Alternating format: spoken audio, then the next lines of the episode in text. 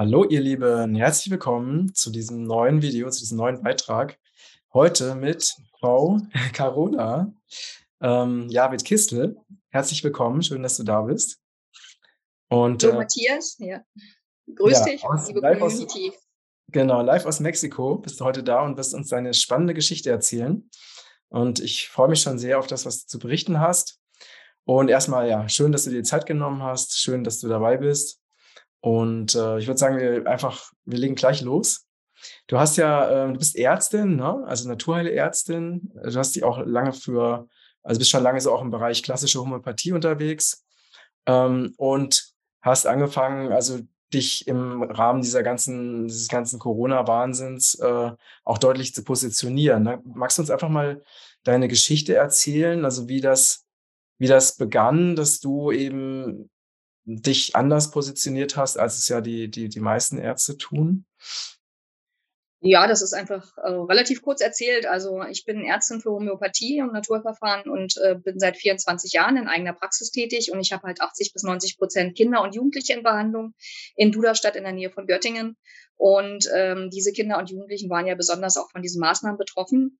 Ähm, deshalb habe ich mich natürlich auch dagegen ausgesprochen, weil ich gesehen habe, wie die Kinder und Jugendlichen leiden. Aber ich war vorher schon aktiv ähm, in der Impfaufklärung. Also seit über 30 Jahren mache ich Impfaufklärung. Ich äh, habe auch niemanden gegen irgendetwas gespritzt oder geimpft in meiner äh, Praxis. Und wir sind ja äh, 2019 schon gegen die Masernimpfpflicht auf die Straße gegangen, weil wir nicht äh, eingesehen haben, wieso gibt es jetzt eine Masernimpfpflicht, so ein Blödsinn, weil die Masern sind eigentlich eine relativ seltene Erkrankungen ja gewesen mittlerweile in Deutschland, waren gut behandelbar. Es gab maximal einen Maserntoten pro Jahr in Deutschland, der nicht mal an den Masern verstorben war, sondern an anderen heftigen Geschichten.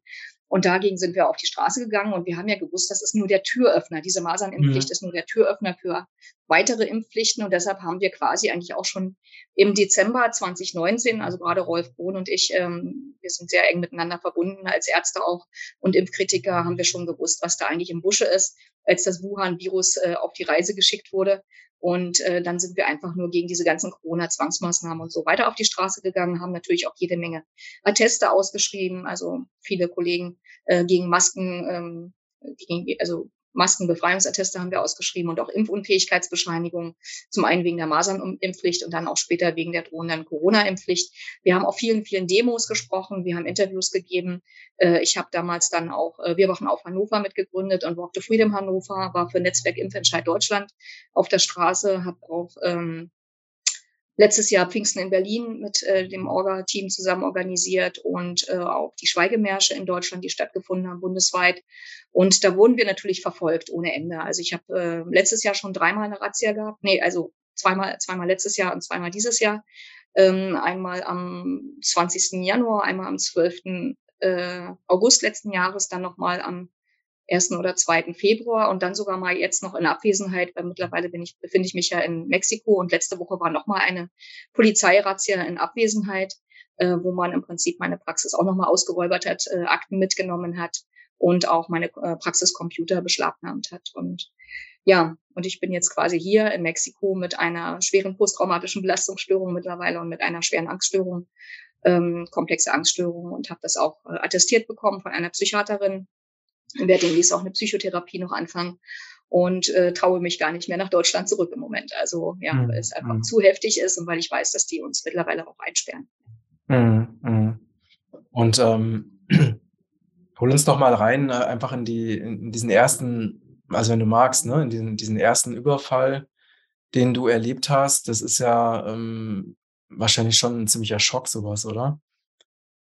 Also naja, also es war so, dass natürlich einige Ärzte vorher schon auch eine Razzia hatten, zum Beispiel Dr. Ronny Weikel von MWGFD, also Mediziner und Wissenschaftler für Gesundheit, Freiheit und Demokratie, der war, glaube ich, schon im Dezember dran, 2020. Und äh, der Rolf Bohn, äh, mein lieber Freund und Mitstreiter, der war schon eine Woche vor mir dran.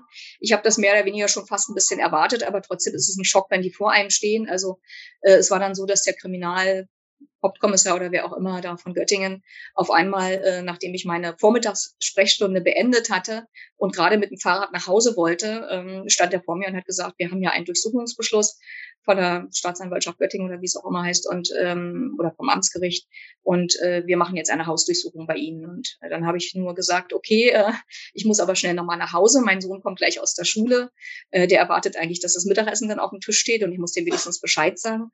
Bin dann schnell nach Hause gefahren, also das sind so 300 Meter nur mit dem Fahrrad, ähm, habe im Prinzip eine Sprachnachricht über Telegram quasi losgelassen, dass die Patienten mich möglichst vor Ort unterstützen sollen äh, an der Praxis oder viele Leute, die mich kennen.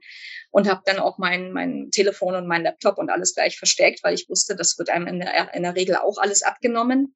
Mhm. Und dann bin ich wieder zurückgefahren und äh, habe mich dieser Hausdurchsuchung oder dieser Praxisdurchsuchung gestellt. Und das waren dann sechs bis acht Polizeibeamte. Und äh, ich habe dann noch eine Zeugin da gehabt, die auch schnell kam, also von meinem kritischen Elternstammtisch, die hat das noch mit. Äh, ich war natürlich völlig aufgelöst. Natürlich, wenn die auf einmal da reingehen in die Praxis und äh, der Aktenschrank wird da äh, beschlagnahmt quasi mehr oder weniger und da wird drin rumgekramt und die gucken dann natürlich nach allen möglichen Akten und ähm, ja, da wurde das ganze Arzt-Patientengeheimnis ausgehebelt und die ärztliche Schweigepflicht. Und es war umso schlimmer, weil gerade der letzte Patient, den ich gerade verabschiedet habe, als dieser Kriminalkommissar da auf mich zukam, oder dieser, dieser Polizeibeamte, der hat im Prinzip, also der, der letzte Patient, das war, ein, war eine Familie aus, ähm, aus Sachsen, aus der Nähe von Dresden und äh, das, da war ein, ein halbwüchsiger so ein Teenager dabei und dieser Teenager, der hat eine schwere Nierenkrebserkrankung gehabt mit Lungenmetastasen und dem hat keiner in Dresden und Umgebung, keiner von seinen Onkologen oder Kinderärzten oder so, ein Maskenattest ausgestellt. Der sollte mit Maske dort in der Schule sitzen, mit Lungenmetastasen. Ja. Mhm. Und dem hat auch keiner eine Impfunfähigkeitsbescheinigung gemacht. Und natürlich hat er eine bekommen. Und das habe ich den Leuten dort auch gesagt. Also ich habe dann auch ähm, ja viele Patienten mobilisieren können. Das waren dann etwa 100 Leute da vor Ort, also erst so 20, 30, 40, dann wurden das immer mehr. Dann wurde, wurde auch Polizeiaufgebot noch äh, angefordert. Dann war also die ganze Straße war voll mit Polizisten und mit mhm. Patienten. Und ich habe dann auch, bin auch ähm, vor die Praxistür getreten und habe dann auch gesprochen mit den Patienten und habe auch mit den Polizisten gesprochen. Und das Video gibt's auch noch bei, irgendwo ist auch noch bei YouTube, äh, so kleine Ausschnitte sind noch, äh, kann man noch sehen. Ne? Mhm. Also das war schon ziemlich traumatisch, aber dass das Ganze sich dann noch dreimal wiederholt und mittlerweile denke ich, okay, sie werden nochmal und nochmal und nochmal äh, bekommen. Immer wenn irgendwelche Atteste von mir wieder irgendwo auftauchen, in irgendwelchen Schulbehörden oder irgendwo, ähm, dann äh, werden die nochmal gegen mich vorgehen und werden nochmal meine Praxis ausräubern. Und das ist einfach ein Unding, dass äh, Ärzte, die sich einfach nur schützen vor ihre Patienten gestellt haben in diesen ganzen Irrsinn, dass die verfolgt werden und dass mittlerweile auch meine Patienten furchtbar verfolgt werden. Also ich habe schon mindestens zehn Patienten, die hatten auch schon eine Polizeirazzia, um das Maskenattest von mir aufzufinden. Oder die Impfunfähigkeitsbescheinigung. Das muss man sich mal überlegen. Die stehen zum Teil auch vor Gericht, haben Strafbefehle bekommen, weil sie ein angeblich unrichtiges Gesundheitszeugnis von mir nutzen. Was ja natürlich völlig blöd, völliger Blödsinn ist. Ich habe ja auch nichts unrichtig ausgestellt. Ich habe die Patienten alle vor Ort gesehen. Ich habe sie untersucht. Ich habe sie beraten. Ich habe die Anamnese erhoben und ich habe dann nach bestem Wissen und Gewissen nach hippokratischem Eid und nach Genfer Gelöbnis quasi mein Attest Test ausgestellt. Mhm. Und das konnten die Patienten dann auch nutzen. Es kann doch nicht sein, dass schwerkranke Patienten auch, ich habe andere Patienten auch da gehabt mit COPD oder mit Epilepsie oder Asthma oder schweren Allergien oder schwerer chronischer Sinusitis oder so, die wirklich keine Maske tragen können. Äh, den, den muss man doch helfen. Ich bin doch nicht hier irgendwie Handlanger der Pharmaindustrie und der Politiker. Ich bin doch keine Marionette. Ich bin mhm. Ärztin. Ich, hab, ich befinde mich in einem Heilberuf irgendwo, ja.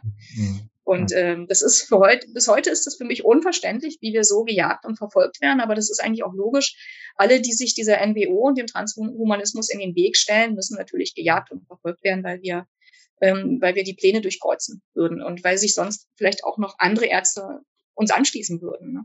Und äh, das wollen die natürlich nicht. Sie wollen gehorsame Patienten und gehorsame Ärzte haben, ja, mit denen sie alles machen können, denen sie alles nehmen können, die sie voll in die Sklaverei hineinführen können und ne, in den in den Impfwahn und in alles Mögliche. Und ja, deshalb werden wir verfolgt. Ne?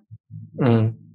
Ja, es ist auf jeden Fall schon, schon erschreckend. Und es ist ja, also das, was du berichtest, das ist ja kein Einzelfall. Ne? Das ist ja, also alle, die ähm, sich eben mit diesen kritischen Themen beschäftigen, die wissen, dass dass gerade so die, die Menschen, die halt wirklich Einfluss haben, ne, die ähm, einfach einen Rang und Namen haben, dass die auf die verschiedenste Art und Weise einfach angegriffen und verfolgt wurden. Ne? Es gab ja auch diesen Richter, der ähm, diesen, äh, ich glaube in, in Weimar war das, ne? Der Peter Detmar aus Weimar, den kenne ich auch von den AFA-Tagungen, Anwälte für Aufklärung, da waren wir Ärzte für Aufklärung ja auch oft äh, dabei und ich habe auch mich lange und viel mit ihm unterhalten. Er ist ein sehr mutiger Mensch, aber mhm. klar, die kriegen dann auch alle, werden alle angegriffen oder Professor Bakti oder naja, Bodo mhm. Schittmann und wie auch mhm. immer. Viele sind ja mittlerweile schon im Ausland oder, oder auch die Polizisten für Aufklärung, die im Prinzip dann vom Dienst suspendiert wurden und so weiter. Also mhm. wir werden alle gejagt und verfolgt. Ne? Und ähm, ja, wir müssen jetzt einfach einen langen Atem haben. Das ist quasi ein Marathon. Das ist ja kein, ähm, ja, kein Sprint gewesen. Das haben wir damals noch gedacht. Aber ich meine, das äh, tausendjährige Reich hat auch zwölf Jahre überdauert und wir haben jetzt etwa zwei Jahre rum oder ja, ungefähr, also noch nicht ganz, aber das muss man sich mal überlegen. Das kann durchaus noch länger gehen, bis äh, dieser Aufwachprozess in der Menschheit quasi ja abgeschlossen ist. Ne? Mhm. Naja, auf jeden Fall ist er ja im, im vollen Gang. Mhm. Und ähm, ja, wie ist es denn dann, äh, wann, wann hast du denn realisiert, dass du aus, aus Deutschland raus musst? Ähm, ja, also ich musste zwischendurch immer mal wieder aus Deutschland raus, weil ich einfach dieses Irrenhaus Deutschland nicht ertragen konnte. Das heißt, ich war immer mal wieder im Urlaub. Ich war letztes Jahr schon auf Sansibar, da ging es auch gleich rum, ja, die Javid-Kiste, die hat sich nach Sansibar abgesetzt und sie bleibt jetzt da und da, wo der Schiffmann ist und so weiter, Tansania. Bin dann aber wieder zurückgekommen. Ähm, dann war ich im, ähm, zum Jahreswechsel, ähm, Weihnachten, Neujahr, war ich äh, längere Zeit auf dem Balkan unterwegs und ähm, habe dort also eine Rundreise gemacht über Kroatien, ähm, Albanien und dann auf dem Rückweg auch noch über Ungarn und so weiter, Österreich. Habe verschiedene Freunde besucht, habe meine Familie besucht. Also meine Tochter ist auch Ärztin, die hat vier Kinder mhm. und ist halt auch mit ihren Kindern erstmal raus aus Deutschland, weil sie haben so eine längere Reise halt gemacht über ein Jahr äh, mit dem Wohnwagen und äh, haben sich auch erstmal den, den ganzen Sachen einfach entzogen, dem äh, Stress in der Schule und so weiter für die Kinder. Sie haben einfach das Babyjahr oder die, die Erziehungszeit meiner Tochter noch genutzt. Und dann habe ich die halt dort besucht.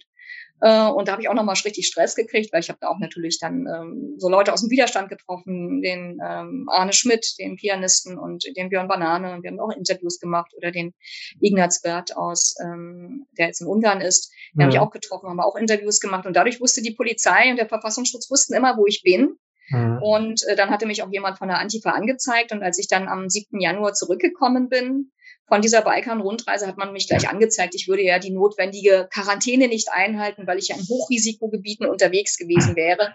Und ähm, dann wollte man mich mit der Polizei von zu Hause quasi abholen, nicht von zu Hause, erstmal von der, also aus der Praxis. Ich habe die Leute aber rechtzeitig kommen sehen, habe dann die Praxistür abgeschlossen, habe den Leuten nicht aufgemacht.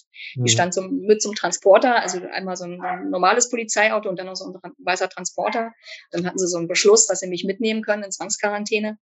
Ähm, da habe ich ihnen die Tür nicht aufgemacht und bin dann äh, quasi, als die wieder weg waren, bin dann, äh, bin dann erstmal untergetaucht für ein paar Tage, habe mich aber auch gemeldet ähm, und ähm, habe das im Prinzip thematisiert und habe dann auch eine Anzeige noch, natürlich noch bekommen wegen ähm, nicht eingehaltener Quarantänepflicht und naja, lauter solche Sachen.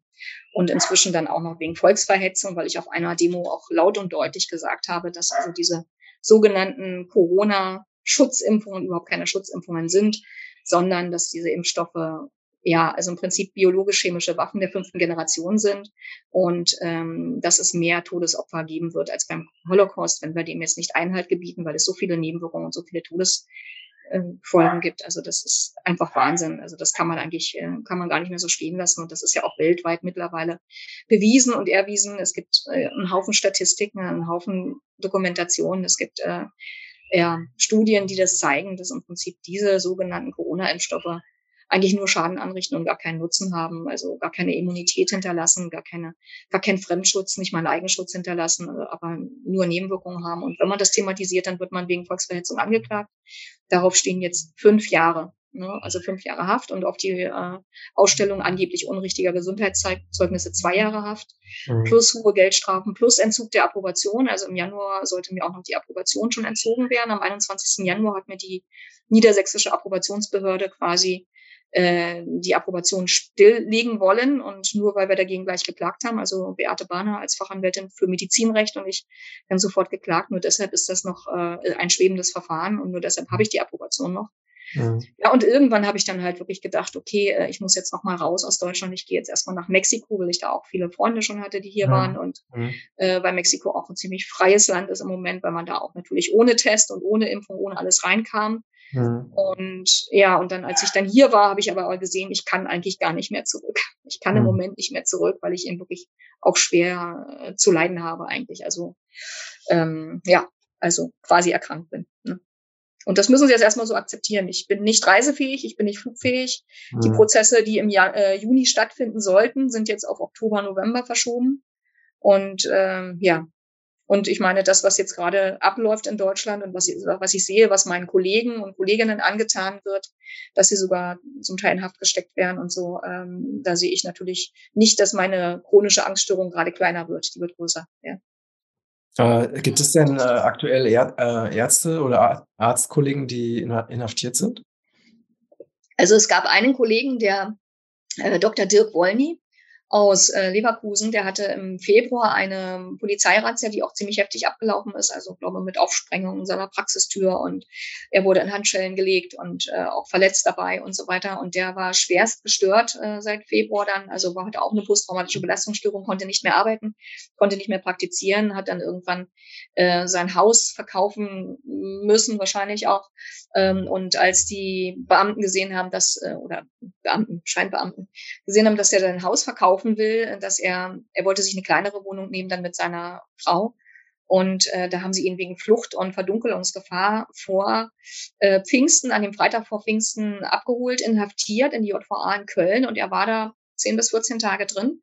Wir hatten da auch nur ganz, ganz spärlichen Kontakt zu seiner Frau die auch wirklich unheimlich äh, dann, die waren alle sehr ängstlich natürlich. Wir wollten dann auch ein bisschen Aktionen starten dort. Die haben gesagt, ja, lieber nicht. Und der Bodo Schiffmann hat gesagt, ja, wir hätten auch noch jemanden da, der könnte eine Kaution hinterlegen für ihn, damit er rauskommt. Er ist dann mhm. irgendwann auf Kaution freigelassen worden. Mhm. Ihm stehen aber seine, seine Prozesse bevor und ähm, ja, ein anderer Kollege von mir, der hat quasi so etwas wie eine elektronische Fußfessel bekommen. Den hat man auch einen Tag in Untersuchungshaft gesteckt, auch wegen angeblicher Flucht- und Verdunkelungsgefahr. Der wollte mit seiner Frau nach Bulgarien gehen und äh, hatte auch das Haus und die Praxis schon im Verkauf quasi. Und dann hat man ihn festgenommen und er muss sich jetzt alle äh, zwei Tage melden. Also dreimal die Woche muss er sich melden bei der Polizei. Und er darf seinen Wohnort nur um 250 Kilometer herum verlassen. Ähm, ja, sonst direkt eingesperrt hat man im Moment jetzt keinen weiter von uns, aber sie drohen uns das an und die Ärzte, Kollegen, die von mir verurteilt wurden, also der Ronny Weikel, der hat ja auch 20 Monate auf Bewährung bekommen.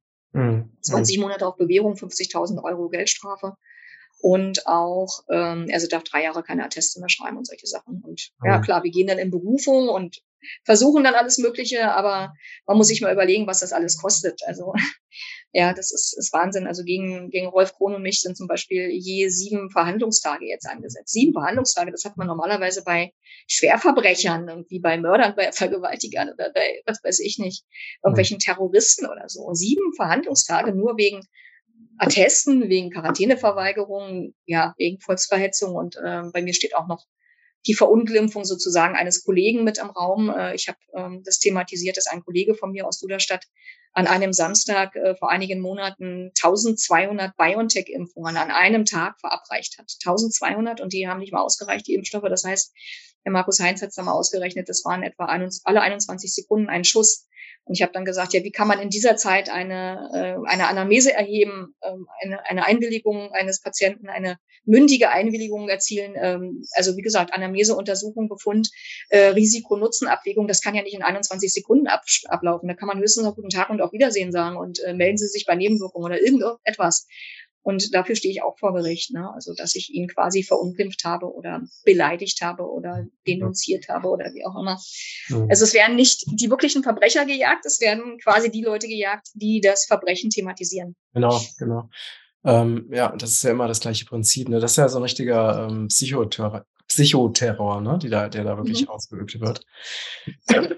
und einfach nur, weil ähm, ja, das, das Regime oder diese ganzen wirklich äh, unrechtmäßigen Handlungen, die da begangen werden, ne? also was wirklich ja, äh, ne, auch das, was ne, alles, was du schon gesagt hattest, ne, was den, den Kindern angetan wurde, die, die ja gezwungen wurden, eben mit Masken rumzulaufen, denen praktisch die, die Luft zum Atmen genommen wurde und all diese ganzen anderen Dinge, dass also die Menschen, die das halt offen thematisieren und ansprechen, dass die dann einfach terrorisiert werden, das ist schon wirklich krass. Ne?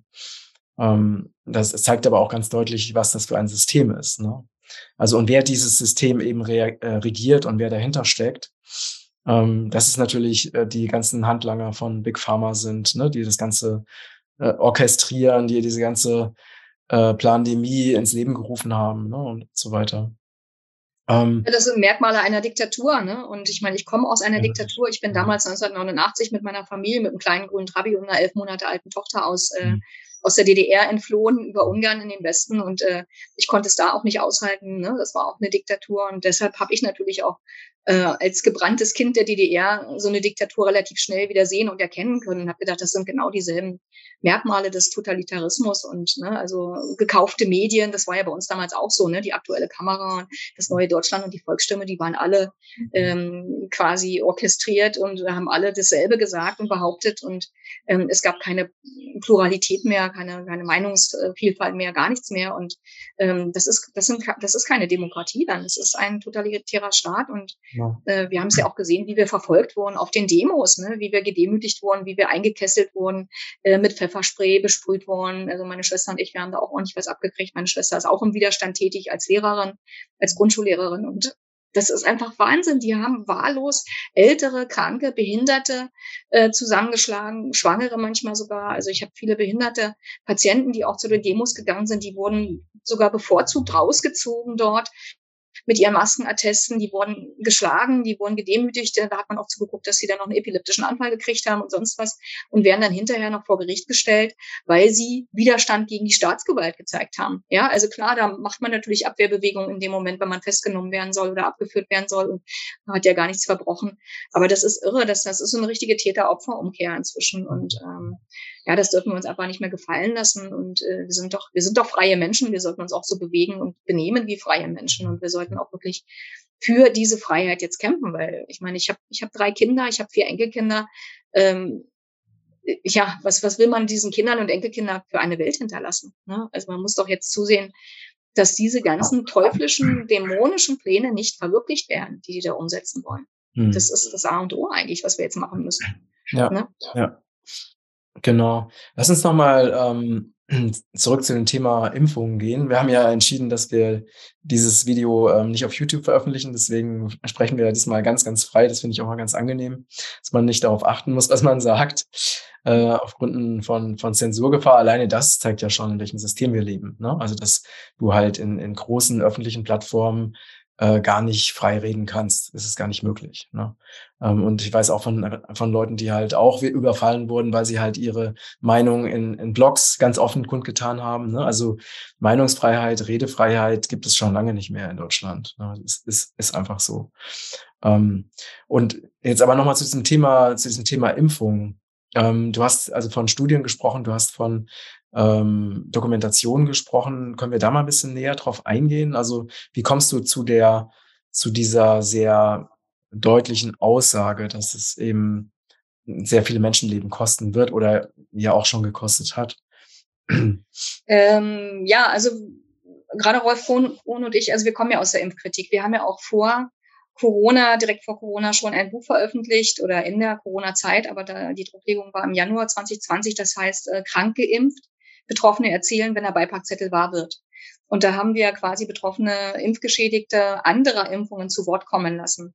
Und wir haben dann natürlich gleich auch äh, gesehen, okay, diese neuen angeblichen Impfungen sind ja keine Impfstoffe, das sind genetische experimentelle Injektionen, mRNA-Impfstoffe, Vektorimpfstoffe und so weiter, die im Prinzip wirklich ja darauf hinzielen, dass der Körper selbst quasi diese bösen Spike-Proteine produziert, ähm, und dann Antikörper produzieren soll und diese Antikörper sollen schützen, was aber in der Wirklichkeit gar nicht äh, passiert und existiert, ähm, sondern es ist so, dass diese Spike-Proteine nach und nach alle lebenswichtigen Organe, das Herz, die Lunge, die Leber, die Niere, die Eierstöcke, die Hoden, sonst was alles, äh, das Gehirn angreifen, äh, auch die Gefäße angreifen und diese Spike-Proteine quasi, also wirklich tödliche Nebenwirkungen mit dem Graphenoxid, Graphen und so weiter, was da auch noch drin ist, produzieren und äh, dass es dann vermehrt zu Thrombosen, Embolien, äh, Sinusvenenthrombosen, Herzinfarkten, Schlaganfällen, ähm, ja, allen möglichen Sachen kommt und auch zu Turbokrebs, zu Autoimmunerkrankungen,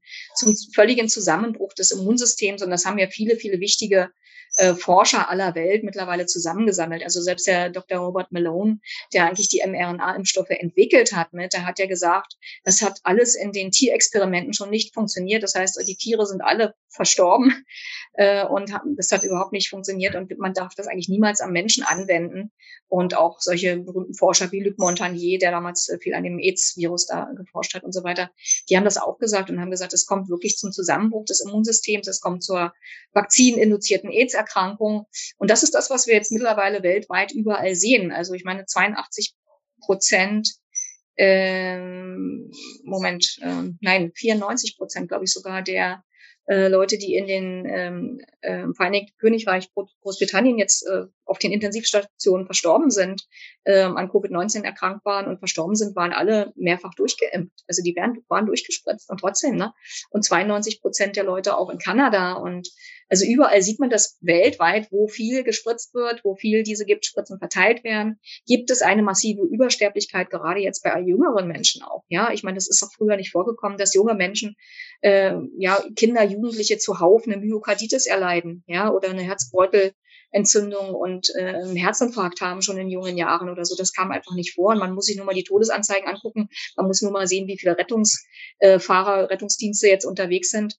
Und das ist einfach ein Irrsinn. Wir haben das ja auch, äh, wir thematisieren das jede Woche. Also Rolf Brun und ich, wir machen ähm, auf 204 Media, auf diesem Medienportal, ähm, einen, eine Sendung, die heißt Tatort Impfen. Mhm. Und da mhm. laden wir jede Woche auch Impfgeschädigte ein und aber auch Spezialisten. Also da waren verschiedene Rechtsanwälte schon dabei, auch die Beate Bahner, der Holger Fischer war dabei, äh, Frank Großenbach war dabei. Dann hatten wir verschiedene Ärzte und Spezialisten schon dabei und dann eben auch immer wieder Impfgeschädigte, so dass wir auf dieses Thema aufmerksam machen und dass wir den Leuten auch wirklich ein Gesicht geben, gerade den Impfgeschädigten, weil die werden ja allein gelassen mit ihrem ganzen äh, Drama eigentlich. Ne? Also die, die, da, die gibt man eigentlich dem, dem Siechtumpreis, ne? weil man sagt, zuerst sagt man, nee, nee, das kann alles nicht kommen äh, von den sogenannten Impfungen und äh, dann sagt man, nee, wir können aber nichts machen oder äh, wir wissen nicht, was wir mit ihnen tun sollen oder das ist alles nur psychosomatisch, was sie haben, auch wenn sie schwerst gestört sind. Und wir haben wirklich junge Leute dabei gehabt, die haben wochenlang, monatelang nur im Bett gelegen, die konnten gar nicht mehr aufstehen, die hatten solche wahnsinnigen Schmerzen überall oder Lähmungen oder Kribbelparästhesien, also so Missempfindungen und eben auch wirklich äh, Ausfälle von, vom Herzen, also mit einer schweren Myokarditis oder sonst was.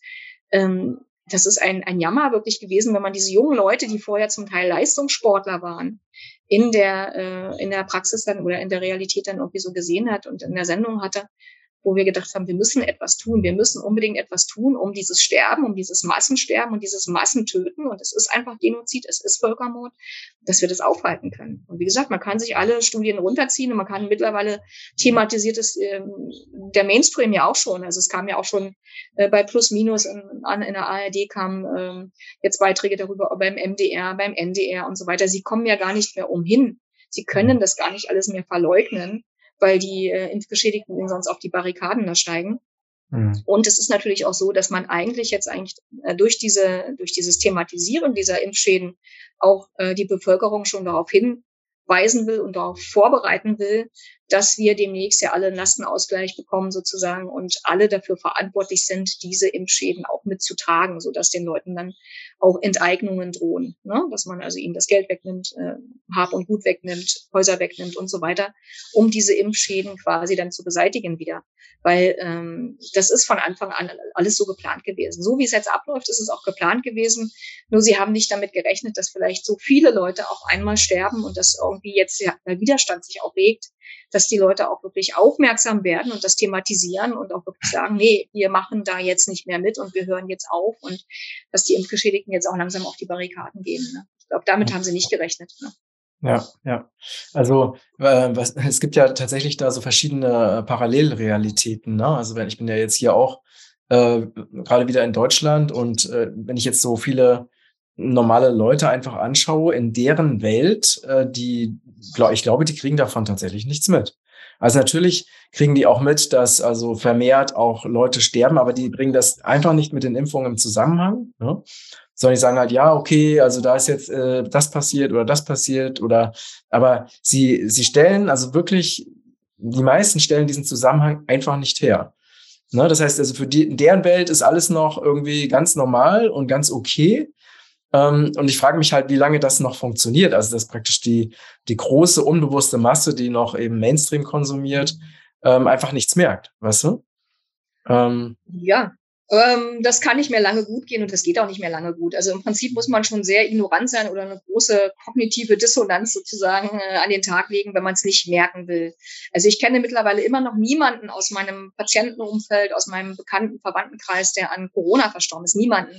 Aber ich kenne schon etliche Leute, die jetzt in ihrem unmittelbaren Umfeld ähm, Tote zu beklagen haben, ne, nach diesen Corona-Spritzstocken ja, Leute, die wirklich plötzlich einen unerwarteten Herzinfarkt, einen Schlaganfall bekommen haben oder ähm, ja, einen Turbokrebs entwickelt haben, wo das wirklich explodiert ist innerhalb von Wochen. Ähm, die ganze Krebserkrankung, dass man nichts mehr machen konnte. Meistens kriegen sie dann auch noch Chemotherapie und Strahlentherapie noch obendrauf, was das ganze System noch mehr zum Kippen bringt. Also ähm, das ist das ist schon Wahnsinn und ähm, auch die vielen Leute, die dann sagen, ha, ich habe jetzt plötzlich und unerwartet auch eine, eine Gürtelrose gekriegt und die Gürtelrose ist so au ausgeprägt quasi, fast über den ganzen Körper verteilt, dass äh, man nichts mehr machen kann. Also sowas gab es früher in dem Ausmaße nicht. Und das müssen auch meine Kollegen mittlerweile sehen. Das müssen auch unsere Arztkollegen alle sehen, ja, dass es das in dem Ausmaße nicht gab und dass man das nur noch mit diesen experimentellen Gentherapien erklären kann. Und das ist natürlich ein ganz bitterer und langsamer Aufwachprozess, weil die Leute, die jetzt quasi sich da eine goldene Nase verdient haben als Ärzte, in den Impfzentren mitgemacht haben, in den Impfbussen gestanden haben oder in ihrer Praxis die Leute im Sekundentakt durchgespritzt haben, bis die sich jetzt erstmal eingestehen, dass sie Menschen totgespritzt haben, ja, da können Sie sich ja nicht beim Spiel angucken. Also mhm. äh, das wird eine ganze Weile dauern. Also verleugnen Sie das noch vor sich selbst. Ja, Sie haben das dicke Geld kassiert bis zu 180 Euro pro Stunde. Für jede Impfung gab es dann äh, gerade in der Praxis irgendwie 28 Euro in der Woche und 36 Euro am Wochenende. Und ja, da kommt ein ganz schönes Sümmchen zusammen. Ne? Also das ist ähm, und das sind vielleicht auch die ersten Ärzte, die sich dann mit dem Geld ins Ausland absetzen werden, wenn dann die wütenden Patienten vor der Tür stehen und sagen: Also, hier, du hast mir gesagt, ähm, da kann nichts passieren und das ist alles gut geprüft und alles harmlos und wir hatten noch nie bessere Impfstoffe. Das wurde ja auch immer wieder so gesagt. Das mhm. wurde auch über die Mainstream-Medien so rübergebracht. Ihr lasst euch alle spritzen, ne? alle, ne? egal ob für eine Bratwurst oder für eine Karussellfahrt oder für einen freien Freibad-Eintritt, rein, immer reines Zeug. Ne? Und jetzt sehen sie, also auch die Impfgeschädigten sehen, dass sie belogen und betrogen wurden. Und die gehen natürlich, die steigen jetzt auch mal ihren äh, Ärzten aufs Dach. Ne? Und es kann durchaus sein, dass der eine oder andere Arzt dann auch richtig was zu befürchten hat von den Patienten. Ne? Mhm. Denn die, diese jungen Menschen, gerade junge Menschen, ich meine, die Alten konnten sich oft nicht mehr wehren, die sind ja als erstes weggespritzt worden in den Altenheimen, Seniorenheimen. Ähm, aber die Jungen jetzt, die vielleicht noch ein bisschen Power haben und Kraft haben und sagen, also das lassen wir nicht auf uns sitzen, dass jetzt unser ganzes Leben versaut ist mhm. und dass uns vielleicht sogar gesagt wird von den Experten, wir haben nur noch zwei oder drei oder maximal fünf Jahre zu leben, weil das zerstörerische Wert, Werk dieser ähm, äh, Nanolipide im Körper oder das Graphenoxid oder dieses Spike-Protein und was da alles so drin ist, das setzt sich ja fort. Das können wir jetzt eigentlich gar nicht so richtig stoppen. Wir haben noch gar keine hundertprozentig sicheren Gegenmaßnahmen, also als Ärzte. Es gibt einiges, was man machen kann. Es gibt vieles, was wir machen können. Aber ähm, wenn diese jungen Menschen jetzt realisieren, dass sie da eigentlich ja einer tödlichen Gefahr ausgesetzt wurden, und zwar ganz bewusst ausgesetzt wurden, genau. dann möchte ich, möchte ich nicht erleben, was dann passiert. Richtig. Ja? Und das ist, ist auch richtig so. Genau.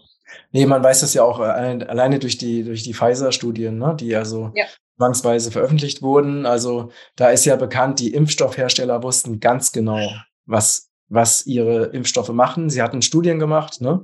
Ja. Äh, es gab Todesfälle, es gab schwerste Erkrankungen. Die wussten es ganz genau und haben es trotzdem gemacht. Na, ja. Und alle, es wussten alle, die alle, die beteiligt waren, ja. wussten, was da passiert. Ne?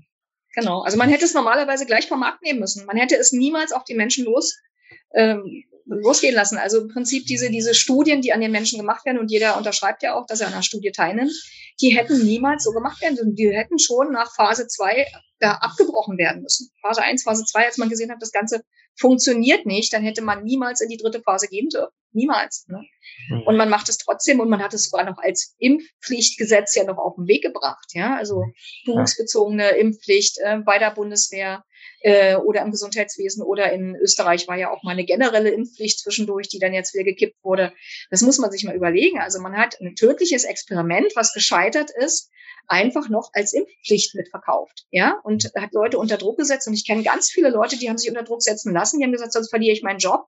Mhm. Ja, oder ich äh, kann meine, meine Enkelkinder nicht mehr sehen oder was weiß ich. Irgendwie wurden die Leute immer unter Druck gesetzt, erpresst, genötigt.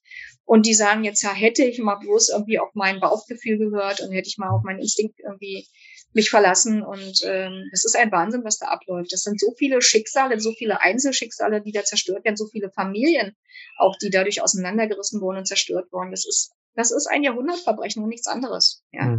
Mhm. Und das muss man auch so benennen dürfen. Ja, ja, das stimmt. Ähm, jetzt nochmal zu den, zu den Statistiken. Äh, hast du, hast du aktuelle Zahlen, also über das wahre Ausmaß? Hast du da was äh, für uns äh, parat? Oh, ja, da habe ich mich jetzt nicht hundertprozentig darauf vorbereitet. Das ist ja auch jeden Tag wieder was anderes, was irgendwo steht. Aber ich mhm. glaube, wir haben mittlerweile etwa 2,5 Milliarden Menschen sind durchgespritzt worden auf der Welt. Und äh, wenn wir, wenn wir davon, also es, es werden ja diese ganzen Impfschäden ja auch gar nicht gemeldet. Das ist ja das Problem. Also die Ärzte melden ja überhaupt nicht richtig, äh, weil es sehr viel Aufwand ist, weil, es ja, also es dauert einfach eine gewisse Zeit, es wird nicht honoriert. Ähm, und es ist einfach so, dass diese Paul-Ehrlich-Institut Datenbank dann zwischendurch für die Meldeschäden sogar geschlossen wurde. Das heißt, wir können uns gar nicht auf die Statistiken verlassen, aber wir haben eine deutliche Übersterblichkeit, also auch in Deutschland. Das war schon im letzten Jahr, Oktober, November, Dezember war das schon, dass wir etwa 20, 22, 24 Prozent Übersterblichkeit hatten und besonders in der Altersgruppe bis zu 60 Jahren, wo es eigentlich diese Übersterblichkeit nicht gibt. Ne? Mhm. Ähm, und ähm, das ist ganz, ganz deutlich und das ist für alle Länder, kann man das sehen und man kann auch sehen, dass zum Beispiel in Portugal, wo du jetzt gerade warst, also dass da im Prinzip auch eine sehr hohe Durchimpfungsrate da ist, aber ganz, ganz viele Leute auf einmal auf den Intensivstationen liegen mit Covid-19, die durchgespritzt sind, die dreimal, viermal gespritzt sind zum, zum Teil. In Israel genauso, in Neuseeland genauso, in Australien in ähm, Dänemark. In Dänemark hat man auch irgendwann dann gesagt, nein, also keine Kinderimpfungen mehr empfehlen und keine mehr auf den Markt bringen, weil man hat auf einmal die deutliche Übersterblichkeit bei den Kindern gesehen.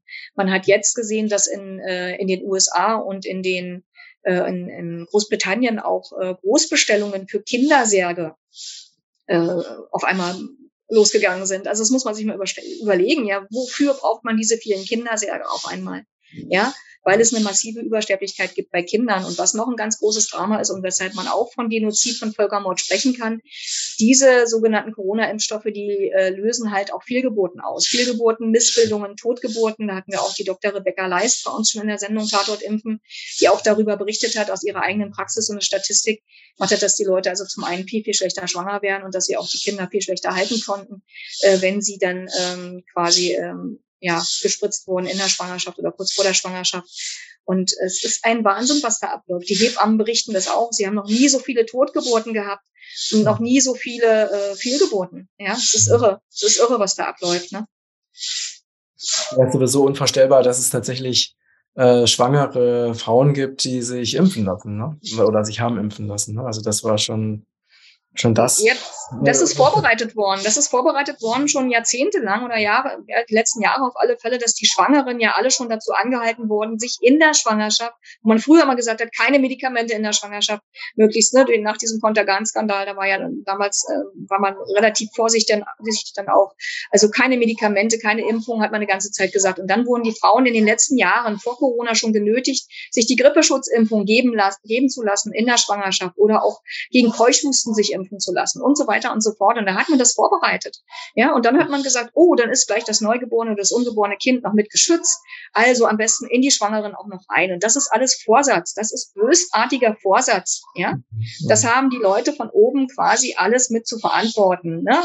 Bill Gates, die ganze Bill Gates Foundation, die WHO, die gekauft ist von, von Bill Gates und Co.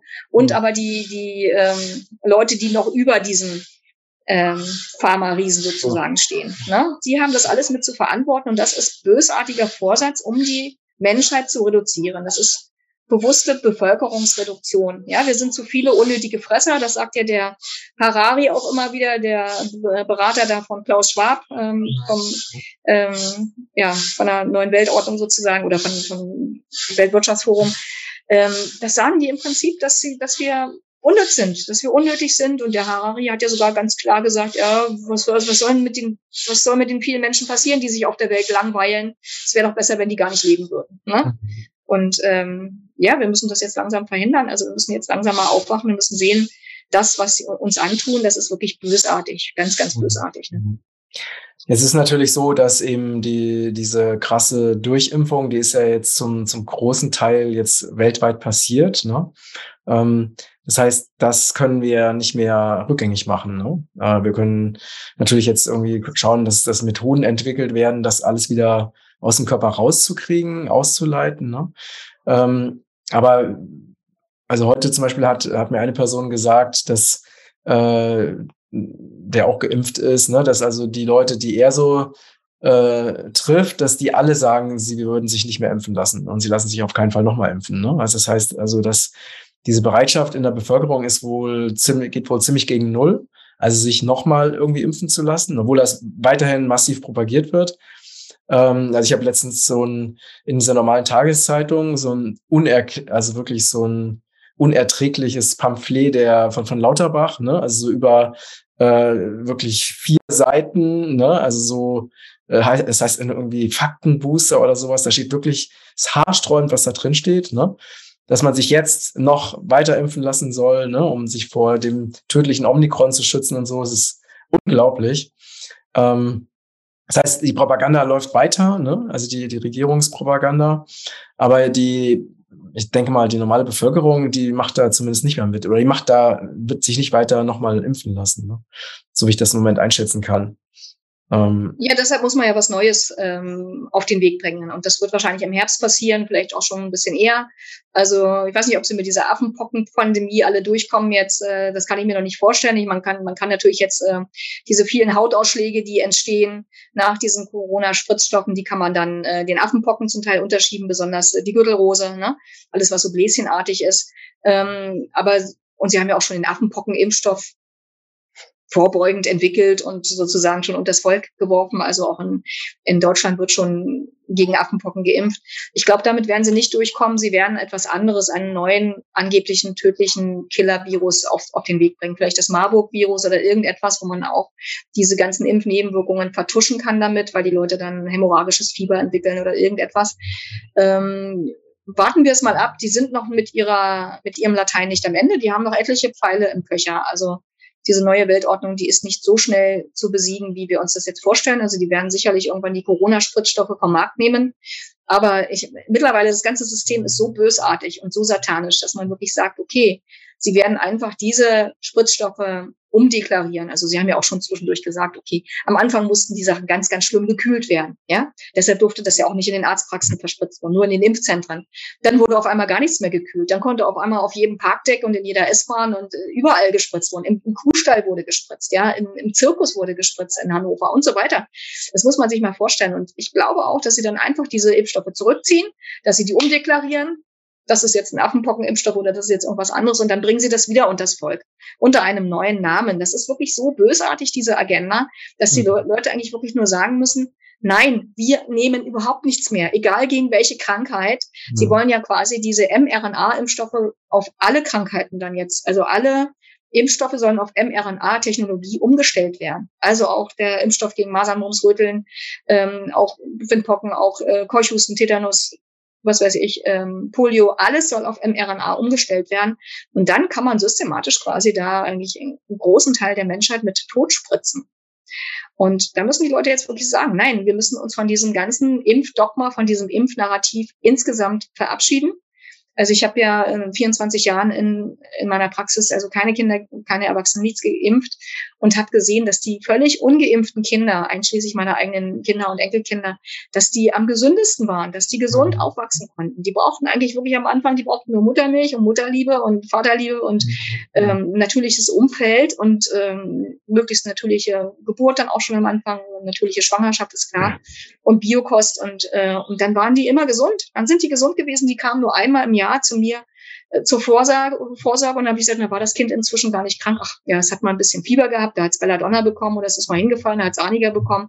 Und ja. ansonsten brauchen die Leute keinen Arzt in der Regel. Ja? Genau, ist bei meinen, ist bei meinen also, Kindern ja genauso. Ne? Also. Ja, das ist Wahnsinn. Also ich meine, äh, man muss sich überlegen, wie gesagt, ich habe so viele Kinder und Jugendliche in Behandlung, die mittlerweile ähm, also die vorher durchgeimpft waren von ihren Hausärzten oder Kinderärzten, die wirklich schwerste Allergien haben oder ADHS, Autismus, äh, schwere Autoimmunerkrankungen, Diabetes haben, Diabetes explodiert gerade, die Epilepsie haben.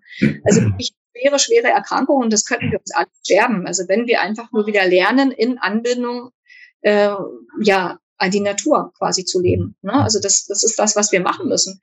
Alles andere müssen wir nicht machen. Dieses ganze Gift, was wir um uns herum haben und was in uns reingespritzt wird oder auch versprüht wird, diese ganzen Chemtrails, was noch dazu kommt und das 5G, was dazu kommt und so weiter und so fort, das ist doch alles potenziell tödlich. Das ist toxisch, das ist giftig. Und das dürfen wir einfach nicht mehr in uns reinlassen. Und das muss die Menschheit jetzt ähm, entdecken, ja, äh, wie sie sich da schützen kann und wie sie quasi trotz aller Gefahren um sich herum ja, gesund leben kann. Mhm. Und ich bin ganz sicher, dass die Menschen dann, die sich daran halten und die wirklich frei und selbstbestimmt und eigenverantwortlich handeln wollen und leben wollen, dass die auch überleben werden. Mhm. Ja. Bin ich auch ganz sicher. Gibt es denn etwas, was dir Hoffnung macht aktuell? Oh, was mir Hoffnung macht. Mhm. Ja, der Zusammenhalt der Menschen. Ich meine, auch der ganze Widerstand in Deutschland, der ist ja auch sehr, sehr gut organisiert eigentlich. Wir haben wirklich, ne, wir haben Lehrer, die aufstehen, wir haben Polizisten, die aufstehen, wir haben Ärzte stehen auf, wir haben Ärzte für Aufklärung, wir haben MWGFD, also Mediziner und Wissenschaftler für Gesundheit, Freiheit und Demokratie, wo der Professor Bakti erster Vorsitzender ist und Ronny Weikel zweiter Vorsitzender. Also wir haben so viele Organisationen, äh, wir haben Eltern stehen auf, wir haben wirklich der, das ist ja der Vorteil bei den Deutschen. Die sind immer sehr ordentlich und sehr genau und sehr gut organisiert und äh, sie haben auch den Widerstand gut organisiert. Jetzt müssen nur noch alle zusammenfinden mhm. und zusammenhalten. Das stimmt, ja. Ja, und es sind natürlich auch viele jetzt auch weggegangen, ne? Ähm, ja, aber wir machen ja unsere Arbeit aus dem Ausland weiter. Also wir haben zum Beispiel ja jede, jeden Monat noch diesen Levana-Stammtisch, Levana Online-Stammtisch. Das ist dieser Zusammenschluss der impfkritischen Elternstammtische, mhm. den der Rolf Krohn damals ins Leben gerufen hat, wo ich auch jedes Mal dabei bin.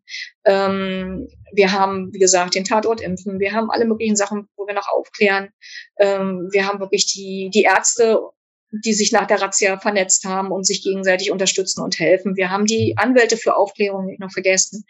Auch ganz, ganz wichtig. Also wir haben schon wirklich ein ganz großes Potenzial, wo wir sagen, okay, das macht mir wirklich Hoffnung. Und äh, natürlich kann ich auch diese Sache aus dem Ausland weiter unterstützen. Ich habe ja auch einen Telegram-Kanal, der jetzt nicht so ganz klein ist, mhm. äh, mit 23.000 äh, Abonnenten. Mhm. Ähm, miteinander mutig sein, heißt er, vielleicht könnt ihr den auch noch mit verlinken. Auf jeden Fall. Ähm, ja, wir haben wir haben eine Gruppe, die heißt, das gesamte Gesundheitswesen steht endlich auf, das Gesundheitssystem steht endlich auf.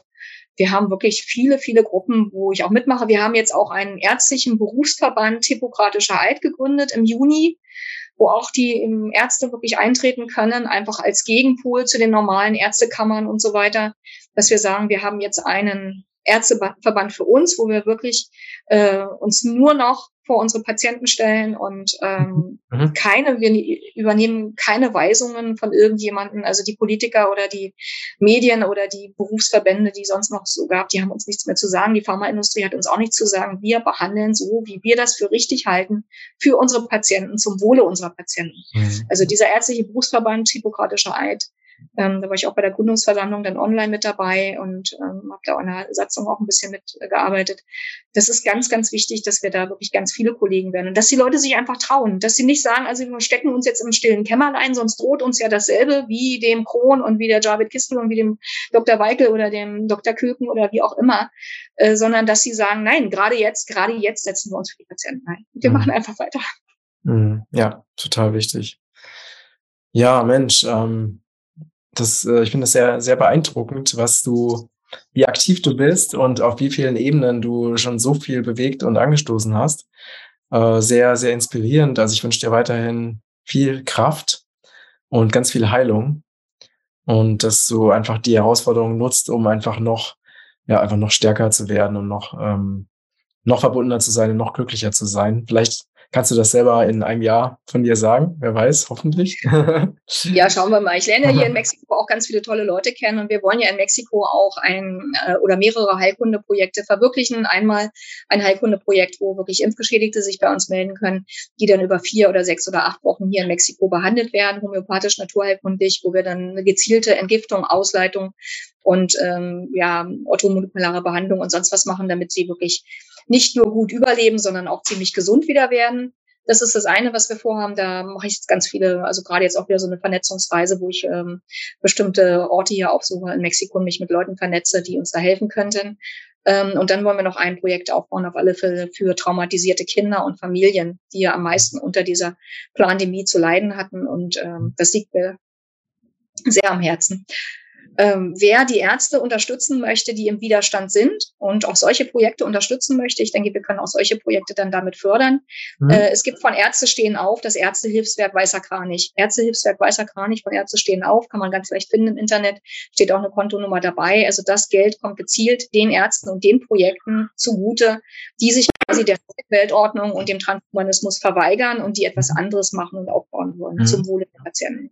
Und ich denke, wir können das schaffen, denn ähm, ich weiß nicht, unsere Erde, es ist so reichhaltig alles da. Ne? Ich möchte mich jetzt auch mit der Maya-Pflanzenheilkunde, mit der Maya-Heilkunde hier viel mehr beschäftigen und mit den Maya-Priestern und Schamanen noch äh, zusammensetzen, was die noch so in petto haben, äh, was man da noch lernen kann und einsetzen kann. Das ist so reichhaltig, was uns der liebe Gott sozusagen auf den Weg gegeben hat, auf, für diesen für dieses Leben auf der Erde, dass wir Menschen das auch einfach nur nutzen müssen.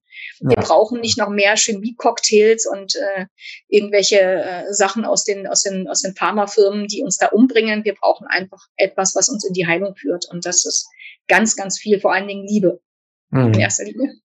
In erster Linie, absolut, absolut. Ja, das ist ein wunderschönes Schlusswort. Vielen, vielen Dank. Ihr Lieben, wenn euch dieser Beitrag gefallen hat, dann würde ich mich sehr freuen, wenn ihr den auf allen Kanälen teilt, weil das ist so wertvoll und so wichtig, dass diese Informationen gerade in Zeiten der Zensur wirklich weit verbreitet werden. Denn viele Menschen wissen das, was eben ähm, die liebe Carola heute mit uns geteilt hat, wissen es einfach nicht oder auch nicht, auch nicht, dass es eben so ein gigantisches, heftiges Ausmaß hat, eben auf verschiedenen Ebenen. Deswegen unterstützt uns gerne, indem ihr diesen Beitrag teilt. Und ja, alles, alles Liebe für euch. Alles Liebe nach Mexiko, liebe Carola. Pass gut auf dich auf. Und, Vielen äh, Dank, lieber Matthias, dass ich äh, heute mit mir, mit, mit dir mich unterhalten durfte und für die Zuschauer da ein bisschen was rüberbringen durfte. Alles Gute und ganz viel Liebe für alle Menschen. Ja, alles Liebe. Bis bald. Ne? Tschüss.